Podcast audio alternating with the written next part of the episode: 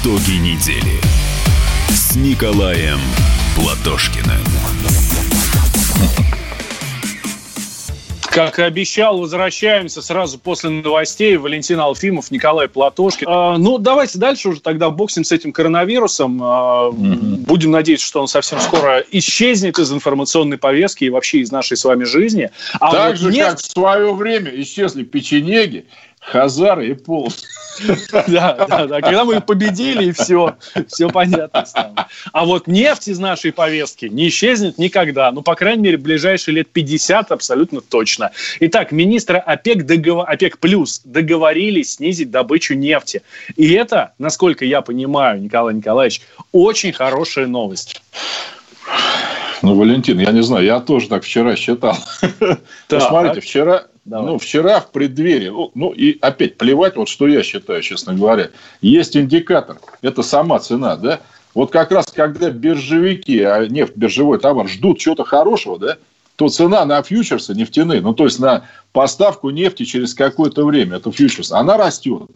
Вчера росла, причем росла неплохо. Ну, опять, конечно, не до того уровня, что было. Сегодня, сегодня, докладываю, упала. Причем упала на 5%. Казалось бы, в чем дело? ОПЕК, как вы сказали, Организация стран-экспортеров нефти плюс, ну, это мы, там, э, Мексика, Норвегия вроде хочет подтянуться, Азербайджан, Казахстан, принял решение сократить добычу на 10 миллионов баррелей в сутки. Но чтобы люди опять понимали, ну, в среднем в мире, вот в нормальное время добывается где-то там 90-100 миллионов э, баррелей в сутки, это вот хорошее время, иногда 80. Э, то есть на 10 миллионов сократить, начиная Значит, это первое, потому что типа, да, значит, лепить, будь здоров. Вот после нашей ценовой войны с ОПЕК, которую мы зря абсолютно начали 6 марта, соглашение с ОПЕК кончилось 1 апреля. Они, Саудовская Аравия, они залили рынок нефтью. То есть они не то, что то же самое стали поставлять. Нет, они его залили вообще. То есть ждали сокращения добычи на 20 миллионов баррелей в сутки. Ну, чтобы восстановить то, что было чтобы цены не выросли, нет. Они как так, мы на себе главную, э, главную Николай Николаевич, связь что-то у вас пропадает. Так, давайте да. еще раз. Да, ну, да. На, на 10 миллионов сниз, снижаем. Так, хорошо. Да, то есть из этого это все ОПЕК плюс, из них мы, Саудовская Аравия, 5 миллионов. То есть это вообще ну, как бы грустно для нас, я вам честно могу сказать. Почему? Потому что саудовцы снизят до того уровня, с которого они начали заливать, грубо говоря. Или другими словами, у них как в марте было, так и останется. Нам-то снижать придется посерьезнее. Поэтому господин Силуанов-то и сказал, что тучные времена прошли. То есть, и плюс, это соглашение действует в мае, в июне предполагается сократить сокращение, так вот, если можно сказать, с 10 миллионов до 8. Ну, в общем, как бы, еще раз, нефтяной рынок не впечатлился. Нефть сильно не выросла. Пока Нет, вот подождите, так. Николай Николаевич, насколько я понимаю эти договоренности, с мая по июнь на 10 миллионов, с июня по декабрь еще на 8 не, не, еще. Не, не, нет, Валентин, неверно. А, да. а с января 2021 на... года по, э, до апреля 22 еще на 6 нет, миллионов. Нет, наоборот, как бы май 10, потом, если все пойдет нормально, вот это сокращение будет не 10 составлять, а 8. Потом, если это еще более нормально будет развиваться, тоже 6. Нет, как бы сокращение сокращается. Хотя ОПЕК собирается раз в месяц. Ну, то есть, то, что они там себе напланировали до 2021 года, это, ну, сами понимаете, будет зависеть от нашего с вами любимого коронавируса, из-за которого, собственно говоря, нефть упала еще до нашей ценовой войны с саудовцами, потому что встала китайская экономика. Она встала где-то на месяц примерно, да? Вот из-за этого потребление и так рухнуло. После этого саудовцы залили это вообще дешевой нефтью еще то есть, я вам что могу сказать? Все страны затарились. Американцы затарились, китайцы затарились, ну, свои те самые хранилища затарили. То есть, им больше нефти не нужно вообще некоторым, понимаете? Вот в чем беда -то. И то, что мы сейчас его чуть ну, сократили серьезно, да, ОПЕК никогда так не сокращал. Это сокращение было бы нормально, если бы вот коронавируса бы еще не было, понимаете? Сокращать пришлось бы, надо было бы нам, конечно, больше. Ну, а что будет в мае, в июне, Валентин, я, честно говоря, даже предсказывать не могу, потому что Международный валютный фонд вчера заявил, что экономика мира в самом худшем положении за 100 лет. То есть даже не Великая депрессия 29-го, когда ну, вообще там все типа рухнуло, да, и которая, кстати, Советский Союз никак не затронул, нам только польза от нее была. Так что вот так. К сожалению, видимо, а из-за того, что мировая экономика стоит, спрос на нефть маленький, вот сам по себе просто. Видите, вот мы с вами обсуждаем бизнес да, так как вот эти все карантинные меры закрыли предприятия, они ничего не потребляют. Никакой нефти там. Там что такое нефть? Это ну, горючее, отопление, где-то там освещение и прочее. Вот беда-то в чем. Так, делаем сейчас небольшой перерыв. А, ну, в любом случае, мы, мы следим за этой историей, да, и мы будем ну, вам, друзья, рассказывать. Делать? Да, мы вам, друзья, будем рассказывать, как вот эта вообще вся ситуация будет влиять на нас, на нас с вами на нашу экономику, ну и, соответственно, на наши с вами кошельки. Это очень важно. Делаем сейчас небольшой перерыв, сразу после продолжим. Там Эльвира Набиулина очень много всего интересного сказала. Ну, давайте, в общем. Никуда не переключайтесь, друзья. Мы продолжим. Недели с Николаем Платошкиным. А у вас нет такого ощущения, что на нас идет цунами? Рушится рубль, рушится экономика. Сегодня последние новости, просто страшно смотреть. Я не исключаю самые дикие варианты. Ну, например... Наша гениальная, в кавычках, Госдума наплевала на указания президента. Проснулись от того, что вломились в дверь, забрали оружие. Начали проклинать заново мужчину. Там уголовных дел море, газеты все трещали. Но он же в Госдуме. Что вы удивляетесь? Вылилось это всеобщий хайп. Человек против бюрократии. Программа Владимира Варсовина. Гражданская оборона. На радио «Комсомольская правда». Каждый вторник в 5 вечера по Москве.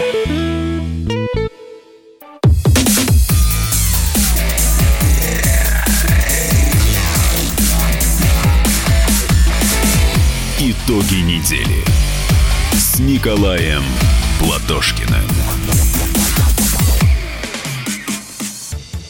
Что ж, возвращаемся. Возвращаемся в прямой эфир радио «Комсомольская правда». Валентин Алфимов, Николай Платошкин. Здесь с вами мы подводим итоги недели. Э, говорим на самые интересные темы этого дня. Э, и вот здесь Эльвира Набиульна, глава Центрального банка Российской Федерации, э, сообщила, что динамика ВВП в 2020 году будет отрицательной. Вот так вот.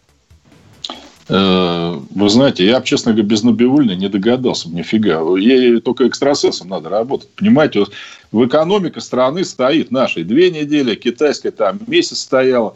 Там Набиулина говорит, серьезно, да, у нас, наверное, какие-то... Ну, я не знаю, если «Комсомольская правда» может какую-то премию выделить как э, лучшему прогнозисту всех времен и народов, то я готов присоединиться. У меня к Набиулиной другой вопрос – вот понимаете, как глава Центрального банка может говорить, что Центральный банк на курс рубля не влияет и влиять не будет? А он вообще нафига нужен тогда, этот Центральный банк-то? Вообще, зачем мы набиульную зарплату платим? В статье 3 закона о Центробанке написано, главная задача Банка России, он же Центробанк, поддержание укрепления рубля. Там что непонятно? Вот если исходить из этого, я не понимаю, мы за что платим деньги на Биулины? Доллар укрепляется. Я не знаю, может, ей взять да, лупу почитать. Она, может быть, думает, что ее задача доллар укреплять. Может быть, она просто там э, слово не так прочитала. Ведь мы с вами, смотрите, на 15% подешевели рубль вот буквально за две недели. Нефть чуть отпрыгивает, а рубль нет. И я так понимаю, что Анна спрашивает, а 100 рублей за доллар может быть? Она говорит, а я вообще при чем? Может и будет, может и не будет. У нас курс плавающий, грубо говоря, какой он будет, такой и будет. Ну, давайте закроем Центральный э, банк на замок, как матрос Маркин в 17 году, который пришел в МИД царской России и сказал, я все секретные договора сейчас опубликую, нахрен эту лавочку закрою.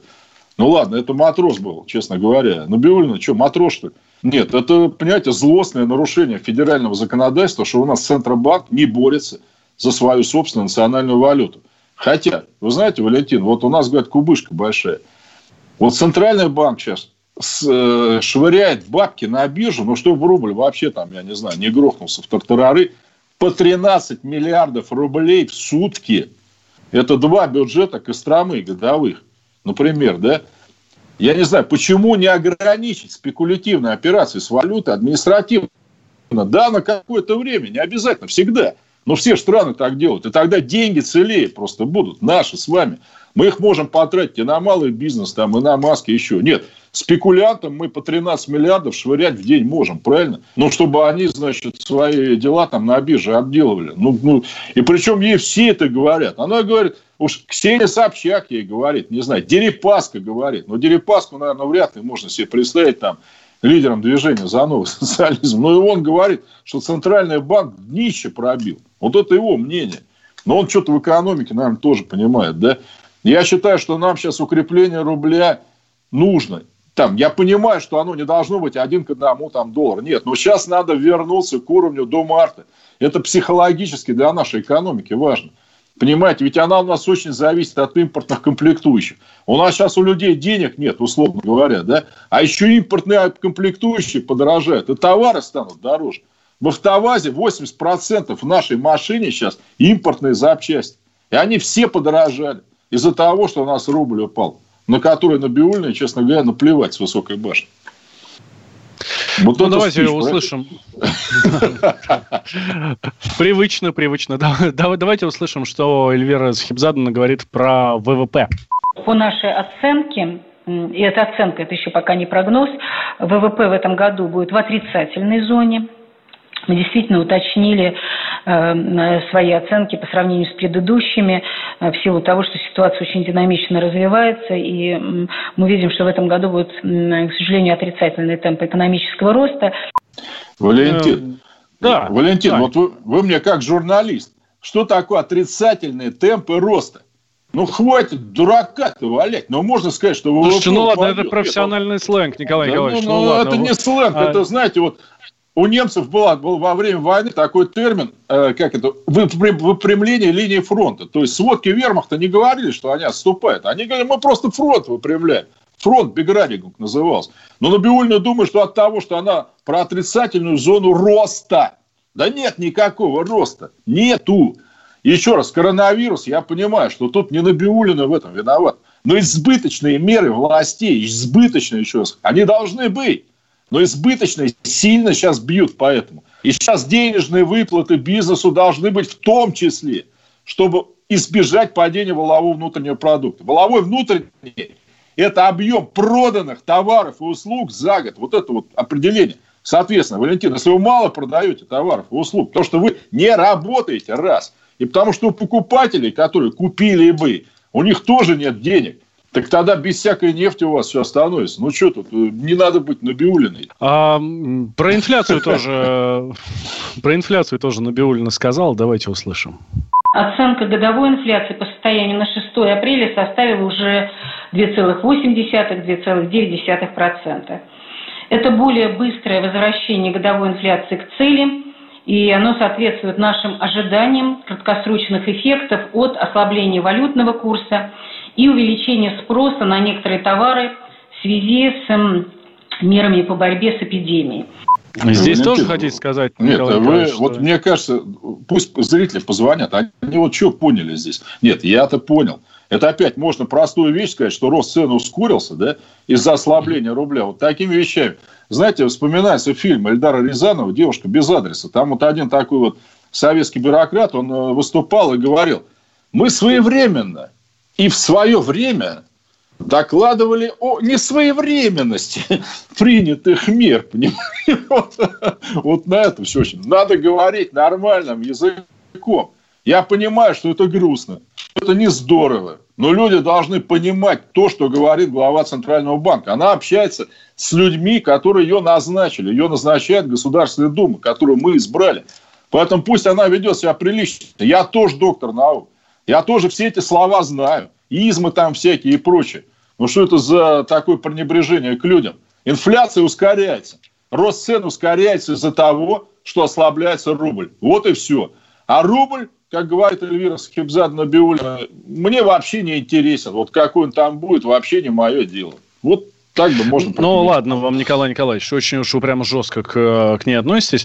А, ну, давайте сейчас вот услышим еще один фрагмент ее речи сегодняшней и попробуем понять. Вы вот решили издеваться над населением, да? Нет, нет, нет, нет, нет, нет. А, здесь очень о важном говорит Эльвира Сахибзадовна, о поддержке отрасли экономики вот в связи сейчас с кризисом, с коронавирусом и всем остальным. Давайте услышим. Мы расширили перечень пострадавших отраслей, которым применяются регуляторные послабления Банка России по неухудшению оценки качества суд и отсутствию требований по формированию дополнительных резервов. В расширенный перечень вошли жилищное строительство, при условии, что на 1 марта 2020 года суды, предоставленные застройщикам, осуществляющим жилищное строительство, были классифицированы кредитной организацией в первую или вторую категорию качества. То есть стали проблемами, проблемными именно из-за ситуации с коронавирусом, они были хронически проблемными. Далее, э, в расширенный перечень вошли деятельность автовокзалов и автостанций, вспомогательная деятельность, связанная с воздушным транспортом, это в частности аэропорты, производство, торговля, ремонт и обслуживание автотранспорта, бытовые услуги. Но, Николай Николаевич, ну вот вы смеетесь, да? Ну, а что смешного говорит Набиуллина? Она меня, к сожалению, подтвердила, или к счастью. Помните, я вам в первой части программы говорил, что если у заемщика – до 1 марта были какие-то проблемы, э, то все. То есть он вообще уже ни на что претендовать не может. Но она это подтвердила, да. То есть если вы до 1 марта все гасили, то так и быть. Ну, а если что-то произошло, платите по полной. Ну, какая логика. Потом опять сидит на Биулина. И она решает, какие отрасли пострадали. Она мне вот интересно, она на основании чего все это делает? Вот вам же сейчас, ну, у вас был предприниматель, да, который говорил про частные детские сады, там еще про что-то. Вот она откуда это все берет? Вот интересно, какой статистике? Потом она расширяет этот перечень. Ну, тем, кому надо помогать. Я исхожу из чего? Значит, первый перечень был неправильный. Но она вообще, значит, получается, регулирует так. Так, сделали, посмотрели, что-то не то, давайте еще там подумаем. Нет, Эльвира Сахибзадовна должна уйти на самоизоляцию, я так считаю. Да. На длительную. Хорошо, вас поняли. Ну что ж, давайте тогда потихонечку переходить к нашим следующим темам. Эм, про Конева? Да, давайте про маршала Конева. Действительно, тут в Праге снесли ему память. Вот. У нас осталась буквально минутка. Давайте мы с вами зайдем на эту тему, Николай Николаевич. Ну, а дальше уже в следующей части после новостей мы продолжим. Ну, знаете, я вот я богемист, я по первому образованию специалист по чешскому языку, и у меня он свободный, как русский. Я внимательно слежу за тем, что там происходит. Ну, и, конечно, хотел бы после того, как мы прослушаем рекламу, обратиться просто уже к чехам. Понимаете, потому что то, что сейчас происходит, не сомневаюсь, 90% чешского населения не приемлет, осуждает Ему за это стыдно. И я, кстати, попытаюсь это доказать, как обычно, какими-то цифрами, фактами и так далее. Рассказать о том человеке, который памятник снес. Тоже, кстати, гениальный персонаж в своем мире, конечно, да. Да, вот этот памятник маршала Советского Союза Ивану Коневу, который был установлен на площади Интербригады в шестом районе Праги, сняли с пьедестала по решению местных властей 3 апреля. Говорят, что хотели переместить в хранилище, но а вот и ныне там. Давайте продолжим после новостей. С Николаем Платошкиным. Андрей Ковалев. Простой русский миллиардер. В авторской программе «Ковалев против». Против кризиса, против коронавируса, против паники, против кнута, но за пряники – я расскажу вам, как спасти свои деньги и бизнес в эти непростые времена. Помните, миллиардерами не рождаются, остановится. Ковалев против. На радио «Комсомольская правда». По будням с 10 вечера до полуночи по московскому времени.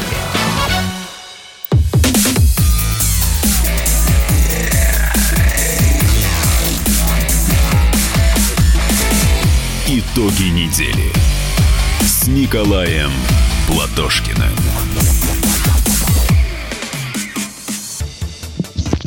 Возвращаемся в прямой эфир. Радио «Комсомольская правда». Валентин Алфимов, Николай Платошкин на самоизоляции, но удаленочке. Я из Владимирской области, Николай Николаевич из Московской области. Меня, кстати, здесь из пишут... Москвы. Э, Москвы. Москва. Город контраст. О, простите.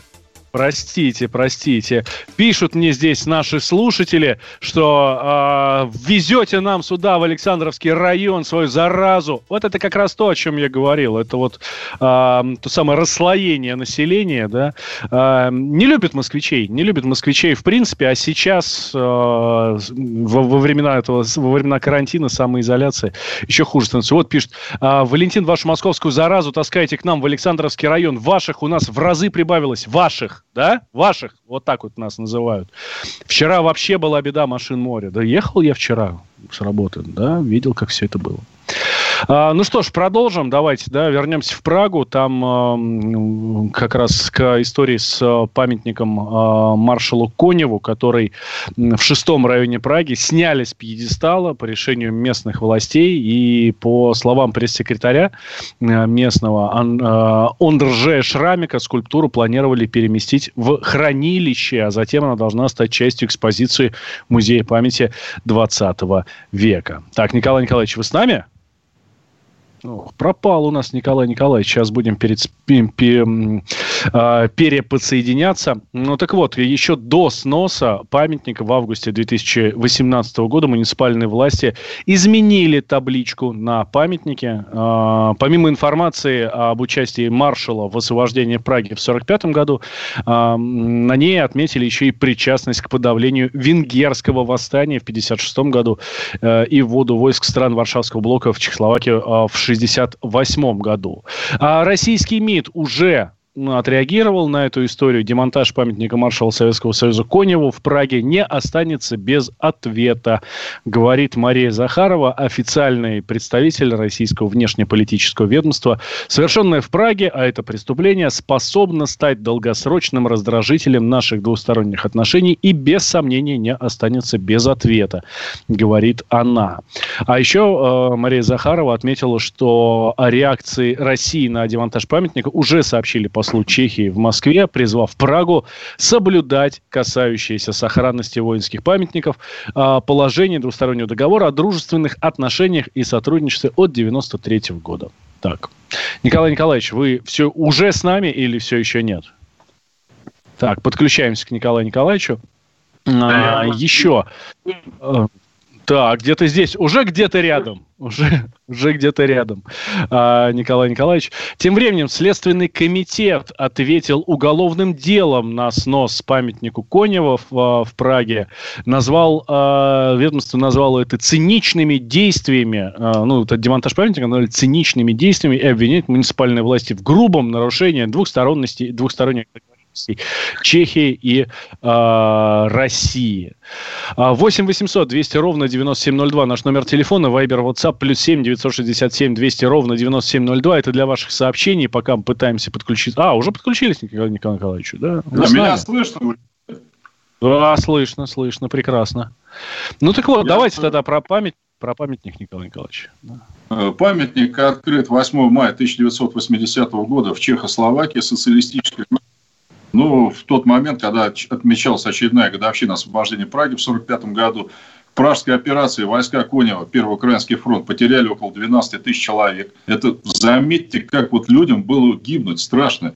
Гитлер 30 апреля покончил с собой, 2 мая капитулировал Берлин, 8 подписали капитуляцию. В эти дни еще шли бои за освобождение Чехии. Я, кстати, должен сказать, что в советское время именно для участников пражской ветера... Э, операции по закону сделали исключение, что участник войны считался до 11 мая 1945 года, потому что, несмотря на капитуляцию, немцы в Чехии дико сопротивлялись, чтобы прорваться через Прагу к американцам и сдаться в плен. И еще, в освобождении Праги участвовали не только наши героические деды. Румыны участвовали, сама Чехословацкая армия, Корпус Свободы, поляки – и там несколько сот человек погибло. Памятник Коневу представлял себя фигуру нашего выдающегося маршала, э, который держал в руках букет сирени. Сирень была символом освобождения Праги, это был май 45-го, она цвела, и наши танки, наших солдат мы просто вот закидывали сиренью там выше крыши. А теперь, Валентин, если позволишь, про уголовное дело. Вот, вот это да, глава да, да, конечно, Праги, Праги номер 6, Колоршева фамилия, ну, мэр района, грубо говоря – Э, вы знаете, какой подающийся персонаж? Сын посла, сын посла в США, который всю жизнь, ну, в других странах, который всю жизнь вообще прожил и проучился не, не в Праге. Но это черт с ним, это его право. Знаете, товарищ, чем отметился до этого?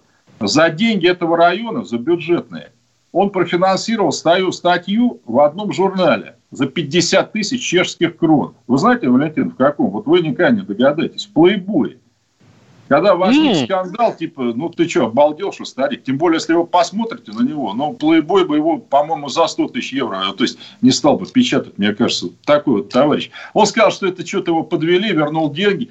4 миллиона крон потрачено на, в этом районе на памятник австрийской императрице Марии Терезии, которая правила в 18 веке издевалась над чешским населением.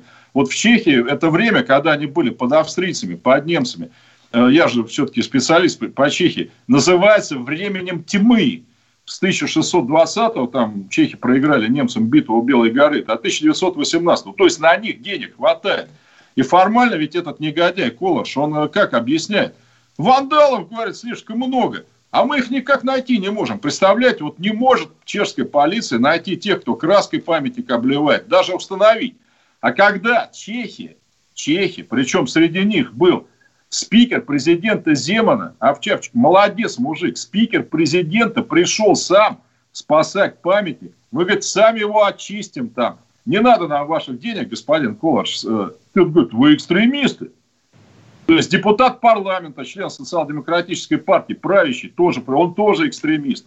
И этот вот негодяй обозвал их, знаете как, вот этих чешских активистов высокого уровня, которые пришли, коммунисты тоже, спас, просто почистить памятник от краски за свой счет. Он их назвал троллями угу. российского посольства. То есть спикер президента Чехии тролль российского посольства. Вот до этого а.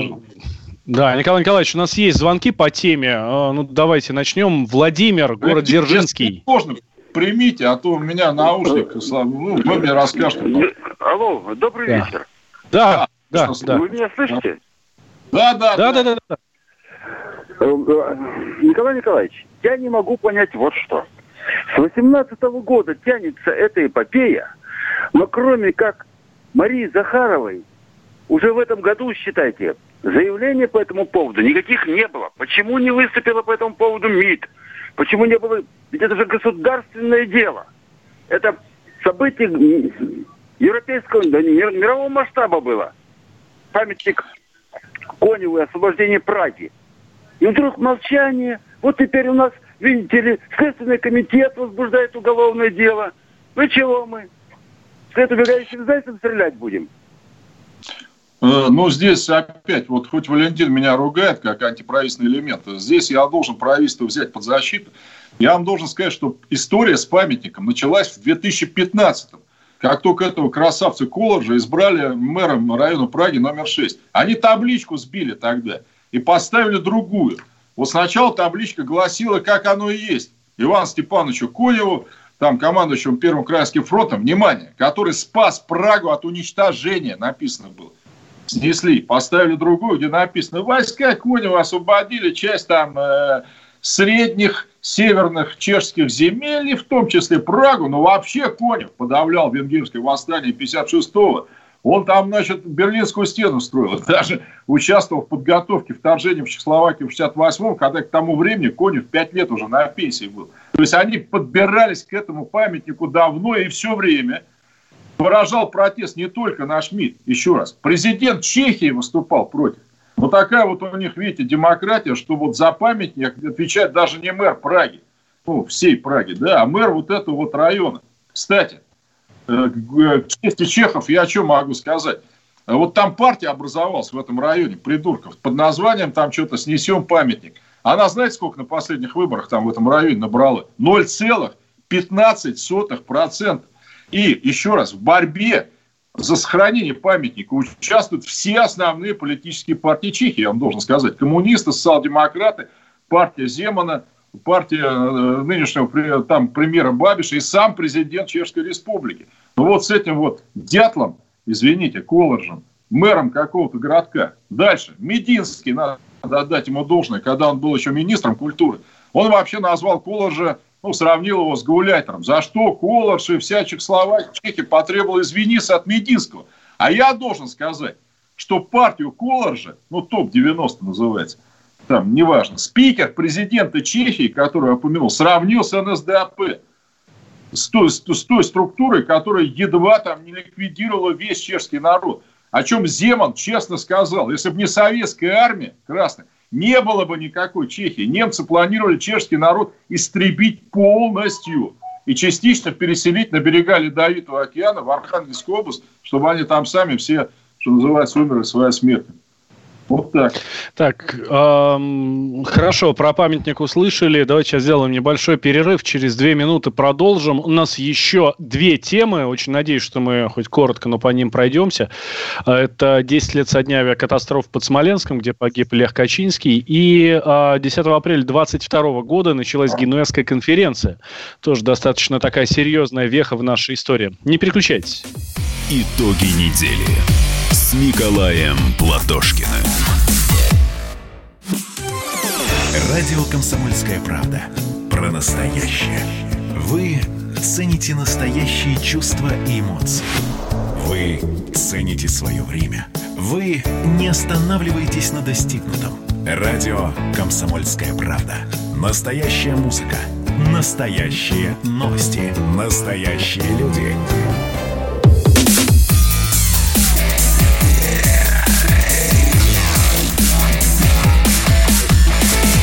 Итоги недели с Николаем Платошкиным.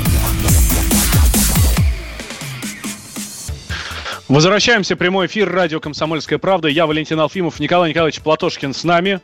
С нами, Николай Николаевич? Да, да, да. да Валентин, все вот, видим. Слышим, если хорошо. позволите, да, да. знаете, вот из серии не могу молчать. Вот сейчас наша Минобороны предложила Чехии ну, чтобы мы этот памятник забрали, установили у себя, это, конечно, правильно, чтобы над ним не глумились.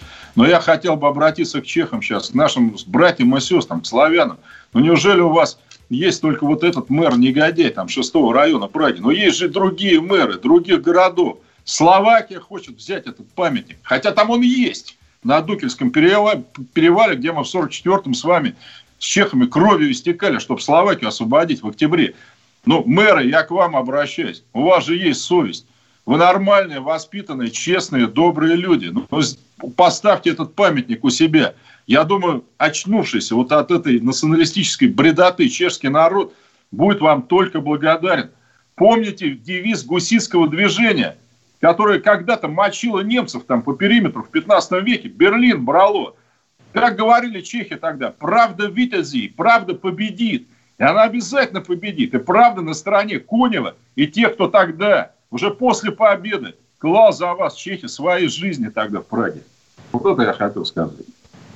А, хорошо, давайте дальше переходим а, по Восточной Европе, да, с вами так, э, центральной, так, давайте сейчас Восточную Европу, в, в Польшу отправимся, Польша, Смоленск, 10 лет назад, э, да, вот, вот сегодня, 10, 10 апреля 2010 года произошла страшная трагедия, под Смоленском разбился Ту-154, в котором э, были, была практически вся верхушка польской власти. Ну вот прям, вот почти все. Там единицы чиновников были не там, они направлялись как раз в Катынь mm-hmm. на, на памятное мероприятие.